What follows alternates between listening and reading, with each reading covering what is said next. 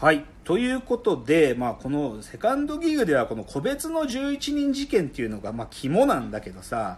このさ、設定が面白いんだよね、とにかく。で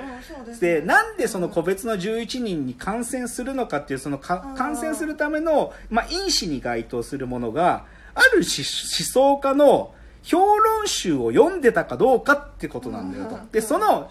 評論集って何かっていうと、初期革命評論集というのがあるんだっていうわけね。はい。はい。で、それが、まあ、パトリック・シルベストルという、うん。まあ、哲学者、思想家が書いた評論集で、正式タイトルは国家と革命への小冊、初初期革命評論集とか言って、で、これが全部で、えっ、と、10編。まあ、はい。まあ、基本は9編があるんだけどう、ん。その9編プラス作者自身が遭遇し、革命指導者への憧れをかき立てられた5月革命についての1編があって、合わせて10編からなる書物なんだと。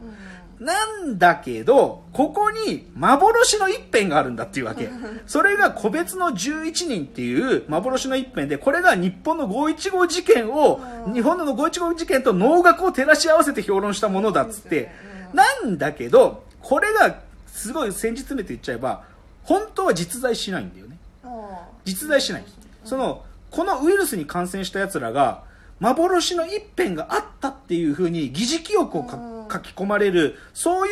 うな、もう本当は存在しないはずの一辺があるんだっていう話なの。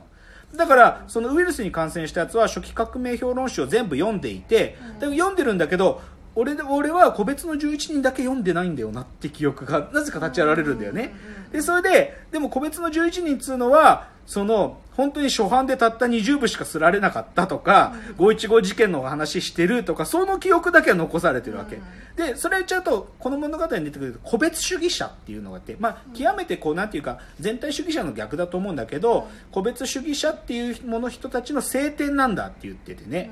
だけどこれは完全にでっち上げなんだよ。はいはいはい。っていうのがこの初期革命評論集。これを読んでる読んでてで、まあ、ある擬態化してるだとか、まあ、擬態化以前に童貞だったとかそういう状況を満たすと、この個別の11人という幻の聖典があってっていうのでウイルスに感染するわけ、うん。でそれで時が来ると自決するんだよ。だから一気にたくさんの人が死んだんだけど、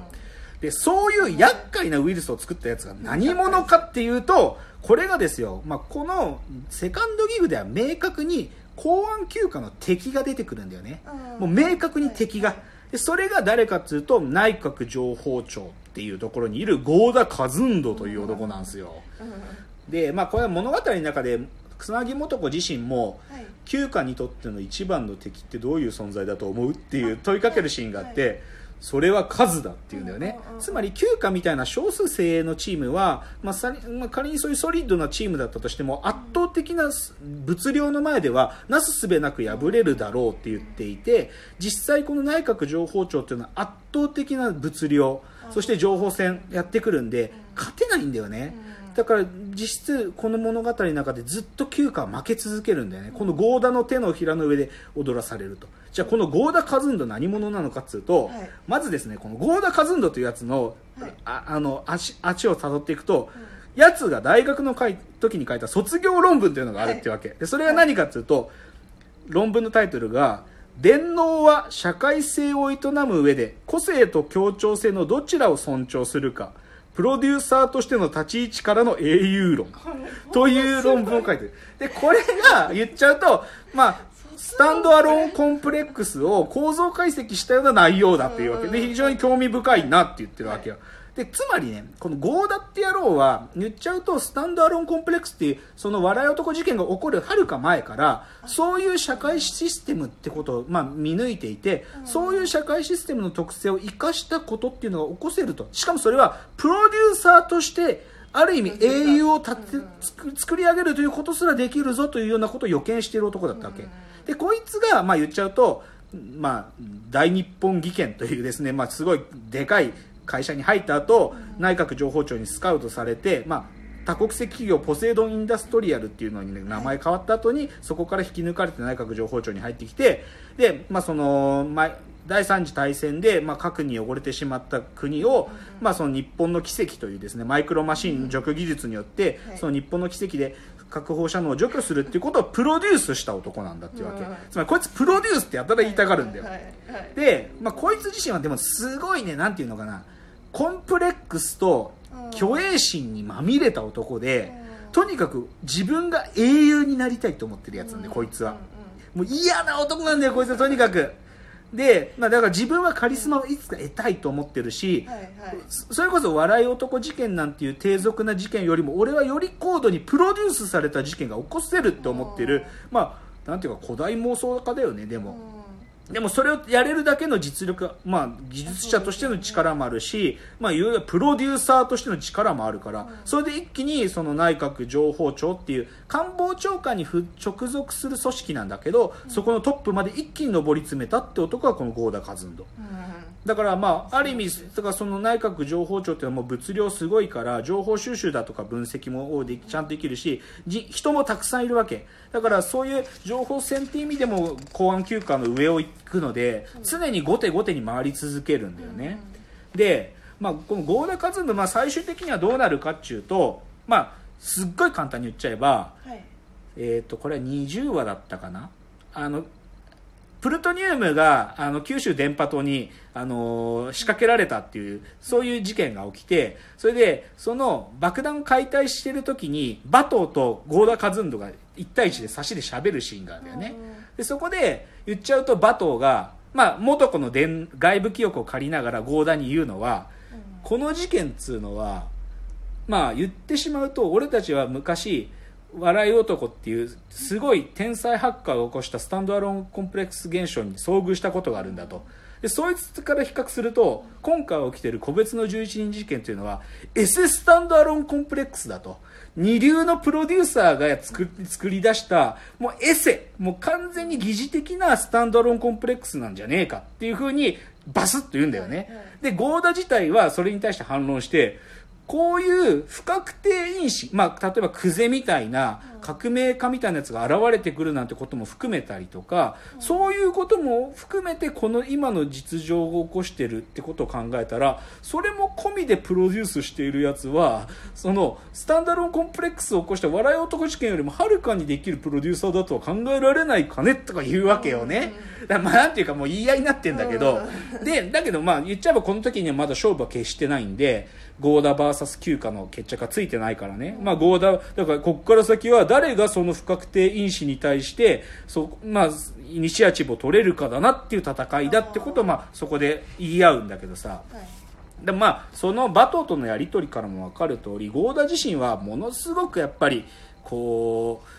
まあ、虚栄心っていうのかなこういうのはまあでもなんやっぱり劣等感とでもそそれに対して自分を証明してやるっていうそういう気持ちのめちゃくちゃ強いやつなんだよね。だから言っちゃえば国がどうなるとか正直言うとゴーダ自身にはイデオロギーみたいなものはあんまりなくってあー。だから正直なこと言えばなん少尉難民が自治国家になろうが、うん。もしくはその融和政策をしてで日本が独立路線で進もうが彼にとってはあんまり関係ないんだろうね本当は。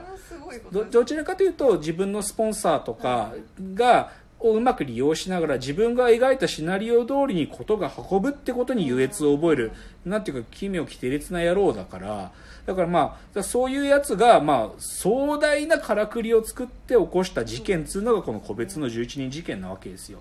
だからまあ結論を言っちゃうとゴーダ自身は最終的に自分のシナリオ通りには完璧にはいかないんだけどもともと CIA とつながっていて、まあ、最後の最後で CIA にあのあアメリカ、まあ、米帝って呼ぶんだけどこの作品の中だと、はいはい。米帝に言っちゃうとこ、まあ、国外逃亡しようとするんだよね、まあ、国外逃亡と呼ぶべきかな。まあなんて言うんだっけそういうの。亡命か、まあ、亡命しようとするんだけどでもその亡命しようとしてるところをまあ掴まれ、まあ、公安休暇がまあ先もうその情報をキャッチしてで実際茅葺総理からもしその情報流出だとかその合田の才能が国外に流出する場合は射殺射殺もやむなしって言われているっていう書面を受け取っていてだったらじゃあ死になさいっつって元子にバババババって撃たれて死ぬんだけどね。だからまあ結局合田のプロデュースはうまくいかずに終わるっていう話なんだけど。でもまあこいつが言ってしまえば休暇にとっての最大の敵だったわけですよ。このセカンドギグにおいて。なんだけどなんだけどでもセカンドギグを見終わった時ゴーダがじゃあなんていうの？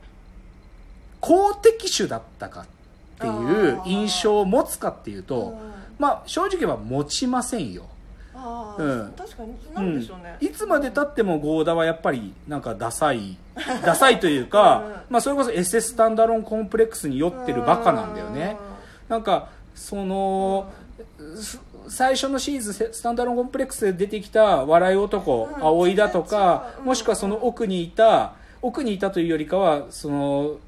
義獄をそもそもやってた、うん。そのマイクロマシンのなんか企業恐喝をやってたような連中の巨悪と比べると、こいつが小物に見えてしょうがないんだよね。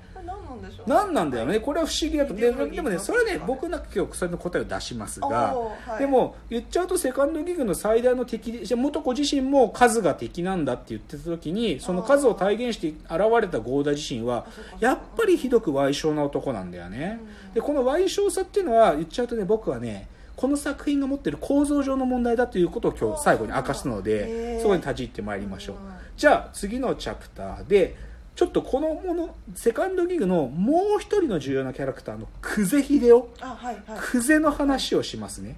じゃあちょっとせ次のチャプターです